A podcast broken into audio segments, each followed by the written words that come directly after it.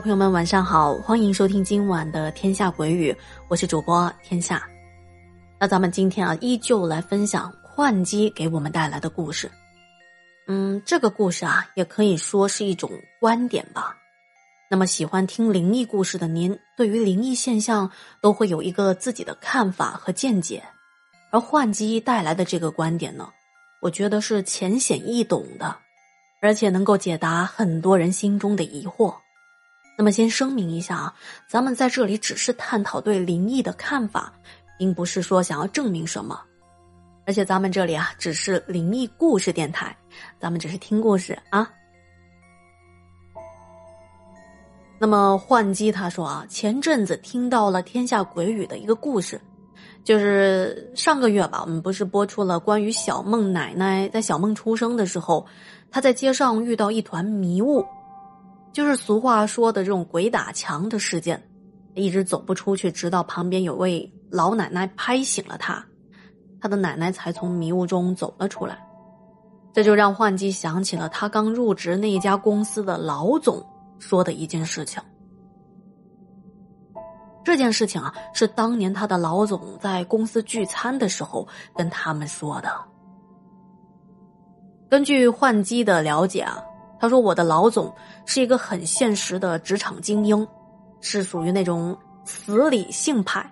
他是做质检出身的，所以对很多诡谲之事呢，都能够找到一种逻辑链的解释，通常是有理有据的。换句说啊，就连我这种灵异爱好者，也会觉得他比走进科学讲的要更加科学一些。由于当时是在饭桌上嘛。”那么大家说起了一些关于玄学方面的事情，我们这个老总呢总能够娓娓道来，而大家也是听得心服口服的。再加上老板的这个身份，所以大家当时都在恭维他。反而是他听了我们的彩虹吹捧之后，反过来跟我们说：“说啊，这个科学包括未知和已知，现行已知并不等于科学的本身。”只有探索才是科学的本身。然后他就跟我们说起了他的一个亲身的经历，而他在讲述这件经历的过程中呢，几乎不带任何的评论。只不过当幻机听完了老总的一番话，发现啊，老总说的那些话对他后来对这类事件的看法有了一些的影响。幻机说啊。他说：“我的老板呢，现在是在广州开公司，但是他的老家是在珠海的某个区。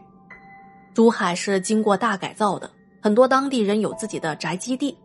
而这位老总啊，属于农村子弟。他读书工作发家之后，存了一些钱，回家给父母翻新房子，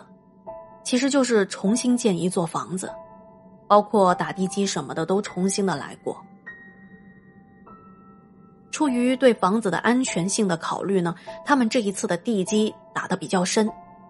在盖房子的过程中，建筑工人就挖出了一个金塔，啊，金塔就是骨灰坛了。虽说他们家里人呢原来在这块地上生活了很多年，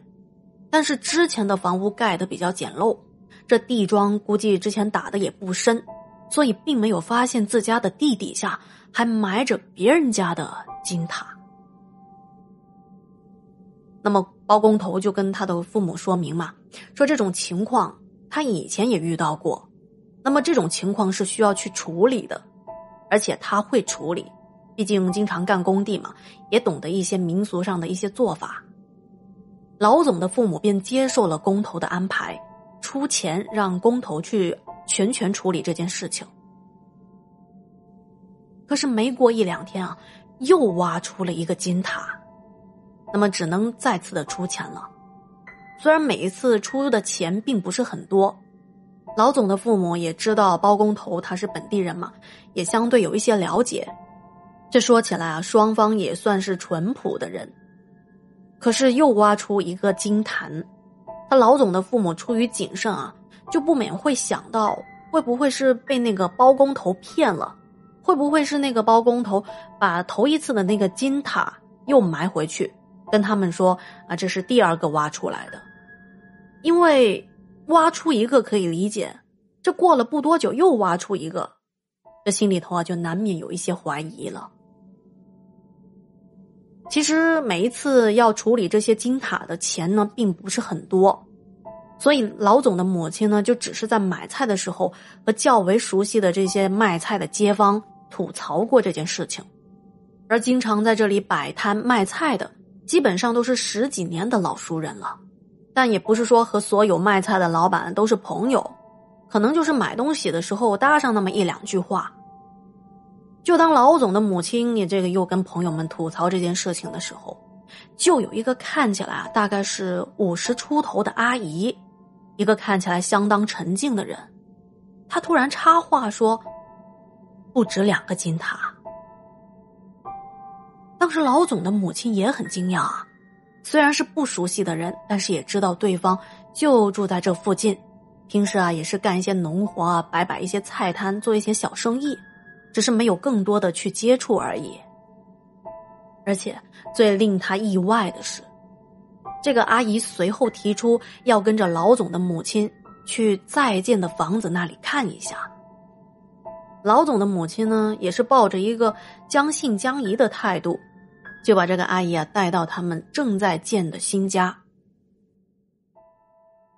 到了现场，阿姨告诉老总的母亲，说在挖到那两尊金塔的那个同一个位置，在周围的这个区域再挖深一点有一个更小一点的金塔。因为埋得比较深而且小，所以当时他们第二次也没有一下子就发现。老总的父母也是听了之后将信将疑，他想着反正人来都来了，而且现场有人手，就按照阿姨的说法做了。直接挖开之后，发现了底下却是埋了一个小的。阿姨说啊，这个小的金塔和之前那两个一样，是同一个家庭的。随后，阿姨就提出了一个要求，她说她想超度这三位。老总的父母比较老实巴交，对于很多事情都依赖于自家这位见多识广的儿子做决策，主要呢还是怕遇到骗子。尽管这个阿姨跟他们家的宅基地毫无接触，也可以说一点关联都没有，但是觉得这件事情啊一波接一波的，感觉不太踏实，就将老总叫回家里。那么老总一开始啊，对于这件事情也是抱着一个保留的态度。当他亲自见到这位阿姨之后，觉得就是一位很普通的农村妇女，但是说话还有整个人的气质啊，非常的沉静，甚至可以说他在说这件事情的时候没什么情绪的起伏，在沟通的过程中也是简单扼要。那阿姨说需要给这三位，就是金塔的那三位，给他们超度。他说的这种超度呢，并不是各种宗教意义上的超度，而是他自己的一套。而做这些仪式呢，需要的一些东西呢，需要老总家来准备。不过他没有指明说啊，你得去到哪哪哪里买才能买到这些东西。据这个老总说啊，那些东西都是很普通、很便宜、很常见的民俗用品，也不是说需要搞大牌面的那种。而那阿姨啊，完全不收钱，她只是要老总付一下他来回的这个车费就可以了。老总当时旁观了整个过程，整个仪式看起来呢，并没有很复杂，很快就搞完了。那么处理完这些事情，阿姨就准备要直接离开了。老总出于好奇，也是一个待客礼节等原因吧，就主动请他在家里吃完饭再走。阿姨也答应了。那么在吃饭聊天的时候，老总就问这个阿姨为什么会从事这一类工作，而这位阿姨啊也不藏着掖着，她就说起自己以前本来也是一个很普通的人，而且当时呢在农村也不富裕，在生完孩子没多久就开始下地干活了，也就是从那一段时间开始，她和她的丈夫下过水。具体是做什么的？当时老总说的，我有点不太明白，可能类似于赶海吧，因为珠海是沿海地区嘛，当地有很多人从事渔业的工作。按照这阿姨的说法，她之前是在海边捕捉一些水里的生物，用于卖出去，用于生活的。那么出于安全，在她下海的时候，她和她的丈夫两个人之间会拴着一条粗绳子，好时时刻刻的留意对方的情况，因为怕出危险。那么在有一次出海的过程中，当时他正往着海洋的深处走呢。当然是沿着海边走的，并不是说走到特别的深的地方。他突然就发现自己遇到了一片迷雾，周围顿时就模糊了起来，仿佛鬼打墙一般，怎么走就是走不出去。回头看绳子的另一头呢，她甚至都看不到她的丈夫。好在她当时是够冷静的，她就把眼睛给闭上了。想让自己想清楚自己应该怎么办。这闭上眼睛过了好一阵，就感觉自己的腰间不断的被拽来拽去的。等又过了好一阵子，迷雾逐渐的散去，她这才看到丈夫在拼了命的拉她的绳子，就跟在她的后面，好像是跟着她一直走着。又马上啊想把她拉停，可是好像拽不住她一样。当两个人上了岸，她丈夫跟她说起刚才发生的事情，说两个人本来是一起在海里干活的，那阿姨啊突然就像是着魔了一般，淌着水一直朝着另外一边海滩走去，而丈夫无论怎么去喊她，她毫无反应，因为怕出现意外嘛。她丈夫又不敢松开绳子，就只能是一直拽着她，跟着她一起淌水，直到她恢复神智。经过这件事情之后，她就有了能够看到某些事物的能力。后来他们回到村里，和村里的老人说了这件事情。据那个老人说啊，说他这种情况属于叫渡苦海，这是因为某些人的体质比较特殊。本来他是普通人，但是在一些偶然的这个情况，也可以说机缘下，会被选中，成为一个沟通者。通俗的来讲啊，就是开天眼了，但实际上就是开通了某一种感觉，并不是单纯的指眼睛看到。然后这件事情过了没多久，这阿姨就确定了自己的的确确是能够看到。能够感受到，甚至是接触到另外的一些事物。为何说是事物，而不是说物品或者是某种东西呢？应该说是他的某一种世界观吧。说在同一个空间里头，其实是有两种情况的：一种是能够活生生的看到、摸到的活生生的人或者是动物、植物，这是唯物的存在。因为那位阿姨也是在新中国的教育下过来的人，在那个年代的人呢，即使是农村，只要读过书，其实也是唯物唯心之类的啊。啊，他说这些理论呢，说的比很多人都要溜，所以他描述起来是比较通畅、浅显易懂的。我们要说一下另外一种特殊的存在啊，他说这种呢也是实际上是存在的，但就像是空气中或者是电波之类的东西一样。很稀薄，大部分的人是看不到也摸不着的，而他们这个“他”是指人类的这个单人旁的“他”，以及另外一个“他”就动物的那个“他们”，也很弱小，也不是固定的、长期的存在，也会随着时间自然消散，更别说会伤害到实在存在的这些人或者生物了。而这种存在的造成也很简单。就是肉体消失之后，能量并没有完全的消失，还是会在这个空间里停留一段时间的。大部分的停留时间很短，很快就会消散，而小部分停留的时间则较长。而且这种停留并不是以意识为控制的，